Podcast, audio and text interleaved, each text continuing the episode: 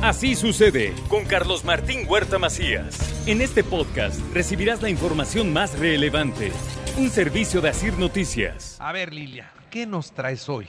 Pues quería explicar este caso, Carlos, que me parece muy importante y tratar de entenderlo, porque a veces los temas jurídicos pues son difíciles, son muy técnicos y no nos queda claro qué, por qué son importantes. Entonces, en este caso está involucrado el fiscal general de la República, Alejandro Hertz, quien acusa a Laura Morán, una señora de 94 años, y Alejandra Cuevas, de 67 años. Eh, Laura fue la, esposa de, su hermano Federico, y los acusa de que asesinaron a su hermano porque no le dieron los cuidados eh, cuando él ya estaba pues grande, enfermo, etcétera.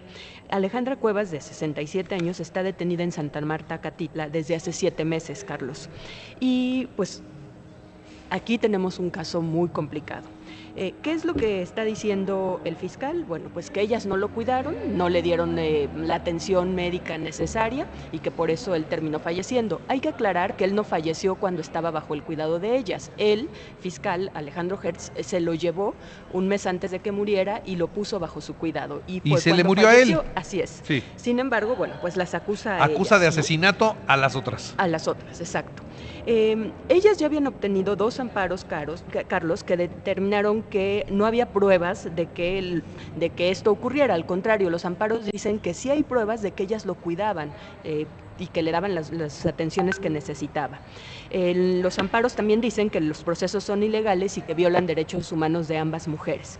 El fiscal no estuvo contento con esto y entonces se inconforma, la Suprema Corte de la Justicia de la Nación atrae el caso y bueno, aquí viene un problema porque eh, se filtra un audio en el que escuchamos hablar al, al fiscal con un subalterno y en donde están hablando de que ya tienen el proyecto de la Suprema Corte, el proyecto que fue preparado por uno de los ministros y que están enojados, está enojado el fiscal porque pues él lo que quiere es que la dejen en la cárcel y que continúe el proceso en ese sentido, que las declaren culpables y no va en ese sentido el proyecto. El proyecto lo que dice es que hay que revisar si en efecto hay pruebas y que hay que reponer el proceso. Entonces, cuando se filtra el audio, audio hay un gran escándalo, Carlos, ¿por qué? Porque primero ahí hay un evidente conflicto de interés. El fiscal utilizando recursos públicos, utilizando un funcionario público que es su subalterno para litigar sus casos. Después la Corte eh, pasándole el, proyecto al fiscal. No se sabe bien quién se lo pasó, pero se le pasa el proyecto, lo cual por supuesto es algo ilícito. Él además habla de que tres o cuatro ministros pues están eh, dispuestos a hacer lo que él les diga, de alguna manera. Y entonces pues hay un gran escándalo, Carlos. Hay que decir que la filtración, eh, la grabación de, la, de, esta conversación pues es ilícita, eso hay que decirlo, pero dado que es un hecho de interés público, es válido difundirla, a mí me parece, y nos, lo que está diciendo pues es aún más escandaloso, son eh, cuestiones gravemente ilegales, lo que nos pone en entredicho tanto al fiscal como a la Suprema Corte.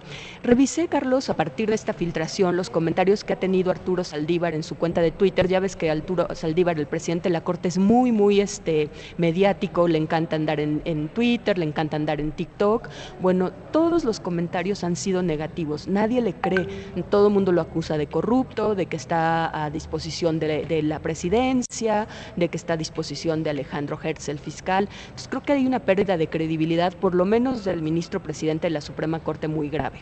Bueno, eh, este caso se, discutió el lunes en la Corte, fue un caso muy visible que todo el mundo estábamos siguiendo y finalmente eh, ¿qué, fue lo que dijo? Primero, el tipo penal, es decir, el delito por el cual están acusando, porque no es el delito de asesinato, sino es un tipo penal que no existe en, la legislación mexicana.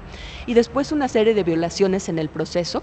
Entonces hay irregularidades que son claras y que ya habían eh, dicho los jueces anteriores que habían fallado y habían dado el amparo previo.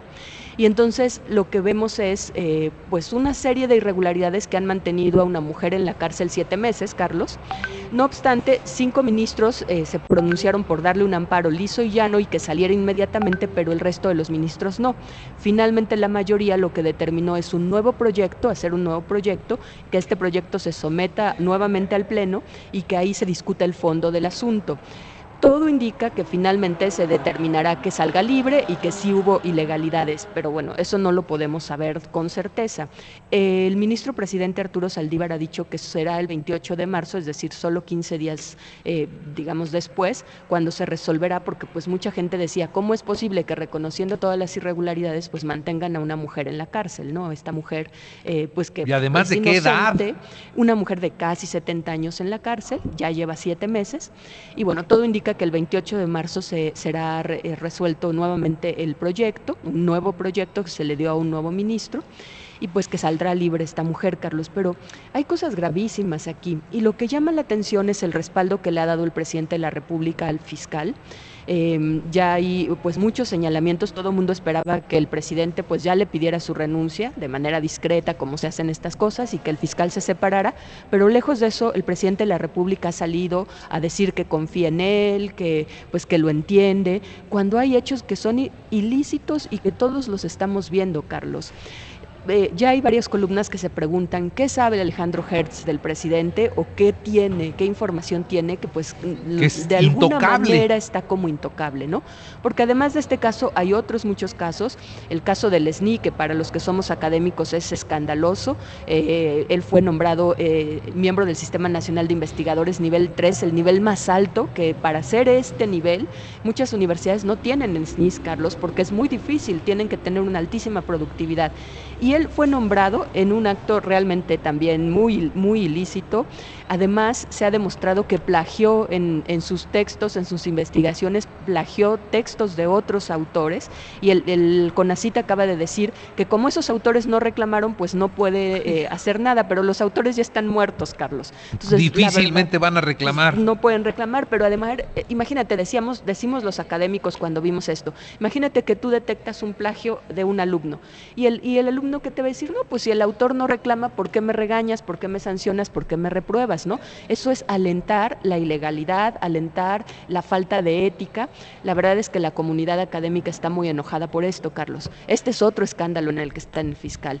Y otro escándalo es con el tema de sus recursos, Carlos, pues se le han demostrado y hay investigaciones serias de propiedades en Nueva York, en California, en España, en París. Entonces tiene una serie de casas costosísimas en, en ciudades muy caras del mundo y todo el mundo se pregunta, pues, ¿de dónde viene ese dinero?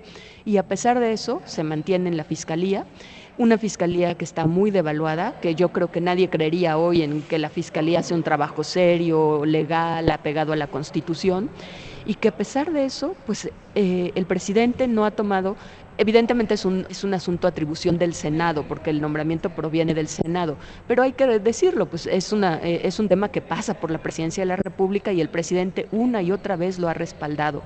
Carlos, ¿por qué razón? No lo sabemos, es inexplicable, pero creo que está generándole un grave daño tanto a la Fiscalía a la Suprema Corte, en este caso que mencionábamos, y a la Presidencia de la República. Y además está envuelto en una pugna entre, entre personas cercanas al propio presidente. Eh, el fiscal Hertz tenía una pugna con Santiago Nieto, que era el titular de la Unidad de Inteligencia Financiera y que salió después del escándalo de su boda, pero todo el mundo lo atribuye al fiscal Hertz, y con Julio Scherer, el, el asesor jurídico de la Presidencia de la República, el consejero jurídico, que también ya presentó su renuncia hace algunos meses y también muchas eh, señalan que fue por una pugna con el fiscal. Entonces, estos tres personajes que eran cercanos a la Presidencia de la República están en pugna, Carlos, todas las filtraciones podemos presumir que vienen de este pleito. La verdad es que quien lo atribuye a la oposición, yo no veo a la oposición ni con el liderazgo ni con la capacidad para hacer algo así, más bien creo que es una pugna entre ellos. Y seguramente vamos a seguir conociendo cosas y cosas ilícitas, se habla de que hay más, más grabaciones, más audios y las irán soltando poco a poco conforme se necesite. Conforme se necesite, ¿no? Entonces ese es un saldo para el presidente y para su partido. A ver si no, aprovechando que viene la consulta, por ahí se saben dos o tres cositas más que puedan, digamos que mover el avispero. Así es, estratégicamente salen más audios, ¿no?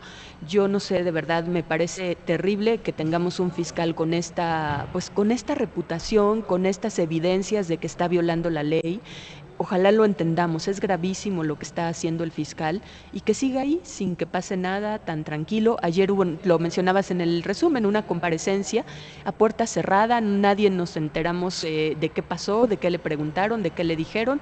Eh, todo indica que fue una, una comparecencia totalmente tersa, que le dijeron vamos a investigar quién filtró, ojalá y se investigue pero nadie le pide cuentas a este fiscal tan poderoso. ¿Qué sabrá de todos los personajes eh, cercanos al gobierno actual? Pues que lo tienen tan protegido, ¿no? Lo tienen tan protegido los que están y los que ya se fueron, que fue por eso, ¿no? Por su poder por lo que sabe, por lo que tiene. Sí, Alejandro Hertz Manero, que si, digamos, extendemos un poco más el análisis, alcanza la Universidad de las Américas. ¿eh? Así es, alcanza la Universidad de las Américas porque hay una pugna. Él es dueño de la Universidad de las Américas, Ciudad de México, que está en la Ciudad de México, y hay una pugna de hace muchos años, y pues atrás de todo el conflicto también está él. Entonces, sí es muy preocupante, Carlos. Y también quiero decir que su nombramiento fue avalado por la oposición, eso sí, y es algo que constantemente se le reclama a la oposición, porque también lo, votaron eh, cuando se hizo el, nombramiento en el Senado pero es un fiscal que ya no tiene credibilidad, que hay evidencias gravísimas de corrupción, de eh, hechos ilícitos, pero que se mantiene, se mantiene, se mantiene y se le protege. ¿Por qué? Pues eso es lo que tendríamos que estarnos preguntando, Carlos. Muy bien, pues eh, Lilia Vélez, muchas, muchas gracias. Gracias a ti, Carlos. Gracias, un tema interesante, abordado con esta claridad con la que expresa sus ideas Lilia Vélez Iglesias todos los viernes con nosotros. Así sucede con Carlos Martín Huerta Macías. La información más relevante, ahora en podcast. Sigue disfrutando de iHeartRadio.